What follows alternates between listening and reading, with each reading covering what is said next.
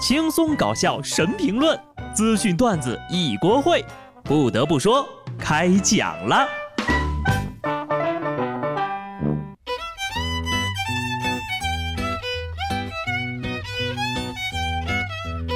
哈喽，听众朋友们，大家好，这里是有趣的。不得不说，我是机智的小布。谁能想到，一个冷字贯穿了我的整个冬天呢？就这种天气还要出来上班，我跟卖火柴的小女孩又有什么区别呢？甚至比她更惨一点，我是打工人，人家小女孩是个体户。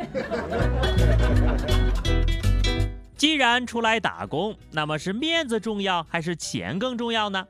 河南商丘一小伙呀，到农村去吃酒席的时候，凉菜刚端上桌就结了冰，冻在一块儿了。无奈呀，只能用水涮化了再吃。当时的天气呢？低至零下十二度，又是露天酒席，这才是大席呀！一桌子都是硬菜，真硬。没条件，创造条件也要吃。那打工人的份子钱一定不能让大风给刮走了。不得不说，零下十二度办露天酒席，人比菜还硬呀。只是一桌人吃也吃不好，坐也坐不住，这样的宴席又有什么意义呢？更何况啊，疫情仍在继续，这样的聚集呀，还是大可不必了吧。在天寒地冻的室外办席，也不知道这主人是要面子还是不要。说到面子呢，下面这位最有面了。贵州遵义八十岁的老中医迎娶四十二岁的新娘子，在当地引起了轰动。新娘在婚礼现场说呀。带儿子来治病的时候，被老先生的医术折服，之后拜师，相处过程当中走到了一起。老先生的另一个徒弟也说了，老人家没有子女，新娘能力强，有责任，两个人结合是为了更好的传承针灸事业。陪一个男人长大，不如陪大爷说说心里话，这就是爱情最好的模样。我又相信爱情了。不得不说啊，真爱呢，不在于年龄的大小。不管是图什么，只要俩人都愿意，那就是双赢。我们还是要祝福人家哈。这个故事也告诉我们呢，只要肯努力奋斗，不管你到多少岁，总会娶到媳妇儿的。但是有的人好不容易娶到了，又给弄丢了。安徽一对新人在酒店举办完婚礼之后，新郎竟然把新娘子忘在酒店里了。新娘说呀，那天新郎喝多了。宴席结束之后呢，送完亲朋好友，就去伴郎的酒店房间里睡觉了。电话没人接呀，等了几个小时也没等到，新娘就独自回了家。后来呢，新郎就解释说：“哎呀，当天比较亢奋，给忘了。”嗨，第一次结婚没经验呐，估计是单身习惯了，忘了自己已经结婚了。这货完了，就这事儿呀，他媳妇儿最少可以说到八十岁。不过，你去伴郎的房间里睡觉，这下大家都知道新郎最爱的是谁了吧？本来以为啊，这已经是今天最扯的事儿了，结果还有两位请求出战。四川宜宾一对小夫妻刚刚成为了新手爸妈，没想到产后出院的时候，这俩人呢竟然把孩子给忘在医院了。孩子的爸爸说。突然多出了一个宝宝，一时间还有点不太习惯哈。直到护士给他打了电话，他才发现把孩子落医院了。段子又成真了啊！事实证明，夫妻才是真爱，孩子只是意外。这小孩在他俩手上，以后的日子呀，估计有点坎坷呀。真是一对有默契的夫妻，但是为什么总有一种在秀恩爱的感觉呢？求求了啊！别秀了！重庆潼南区有市民呢，看到一辆白色的汽车漂浮在涪江里，并缓缓下沉。接到报警之后呀，当地的公安、应急救援等部门呢，迅速把车辆打捞上来。原来呀，是车主俩夫妻啊，因为琐事发生了一些激烈的争吵，男子一气之下就把自家的车推进了江里。力气那么大，真是一个搬砖的好苗子。别人是气大伤身。您是气大伤车呀，不过你们俩吵架关车屁事儿啊！在此啊，我不得不严肃警告那些生气想要扔东西的同志们：车不要了，可以给我呀，换几个不锈钢盆去，随便往水里扔。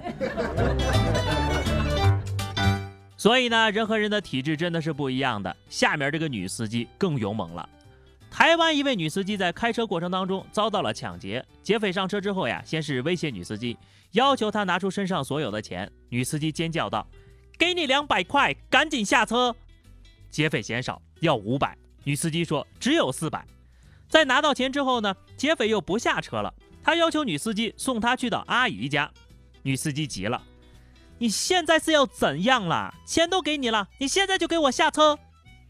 劫匪差点被吓哭了，你不要叫人来抓我啊！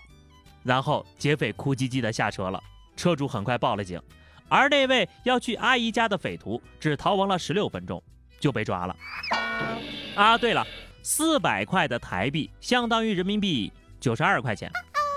我知道为啥他想让司机送他上阿姨家了，就这点钱呢，搁我们这儿打车都出不了城。不得不说。这台湾腔的劫匪讲话呀，比我们北方人搞对象的时候都温柔多了呀。可能是因为我们这里的天气太不温柔了。山东枣庄室外气温零下十六度，一男子就想验证一下舌头舔钢管会不会真的被冻住，亲自实验，结果舌头就被冻住了。他赶紧打电话求助啊，同事拿来热水才把他的舌头给烫开了。人类的本质就是不信邪，快派人去告诉这个小伙子，灯泡千万不要往嘴里塞哈。跟你们也科普一下，铁在零下的气温中会产生质变，表面凝结一种类糖的物质，温度越低，味道越甜。感兴趣的同学呢，可以自带一杯热水去尝试一下。而且呀，这个山东的其实味道一般。要说起冬天的铁栏杆，那还必须得是。东北的甜，倒也没什么想不明白的。其实我都想试试舔一下，但是下面这个事儿啊，我是真想不明白了。日本有几幢装潢中的新房马桶被盗了，警方将其称为“厕神事件”，展开了调查，发现啊，曾经在装潢公司工作的高田有重大的嫌疑。经调查，这家伙一共偷走了十八个马桶，随后卖了十八万日元。而他曾因为偷马桶遭到了解雇，这一只马桶的重量呀就有二十公斤，而最便宜的品牌价格呢也要五万日元。你说这么重的屎盆子是怎么给偷走的呀？难道这就叫术业有专攻？不过什么人都能称神了，你们那儿神也太不值钱了吧？如果他是真正的厕神，那就应该啊，应该应该连蹲便一起偷走。提醒一下各位啊，蹲厕所的时候也得注意安全。不仅有偷马桶的，还有偷拍的。重庆的小王正在某商场卫生间上厕所，他突然就发现呢，地板上有个人脑袋的影子。小王就怀疑自己遭到了偷窥，随即拿出手机，打开摄像，透过卫生间隔板底部的缝隙向外拍摄。果然拍到了一个光头中年猥琐男，正趴在女厕所的地板上偷看呢。目前警方正在追查涉事男子。这也太吓人了吧！还好小姐姐机智呀，用手机的慢动作拍摄，拍清楚转瞬即逝的变态正脸。女性朋友们呢，也快来 get 这个防身技巧啊！但是呢，我还是希望你们永远都用不上。最后一定要说一件大快人心的事情：辽宁沈阳当地法院宣判，殴打防疫警察的父子俩分别被判处有期徒刑十个月和一年。元旦那天呢，在皇姑区核酸检测，有一个六十八岁的男子插队，被民警劝阻了。该男子竟然伙同儿子当街殴打民警，致使民警多处受伤，防护服被撕坏。判的漂亮呀！不是喜欢插队吗？这就给你来个绿色通道，火速入狱。这下开心了吧？满意了吧？好家伙，父子俩出门一趟，报了个亲子团。不仅能够享受铁窗双人年夜饭，甚至还能在牢里过完中秋节。以后呢，也不用着急加塞儿了，这监狱里呀，肯定会定期排查核酸的。这就叫冲动的惩罚。所以啊，做人不能太嚣张。社会的毒打可能会迟到，但是永远不会缺席。那么以上呢，就是本期节目的全部内容了。下期不得不说，我们不见不散吧，拜拜。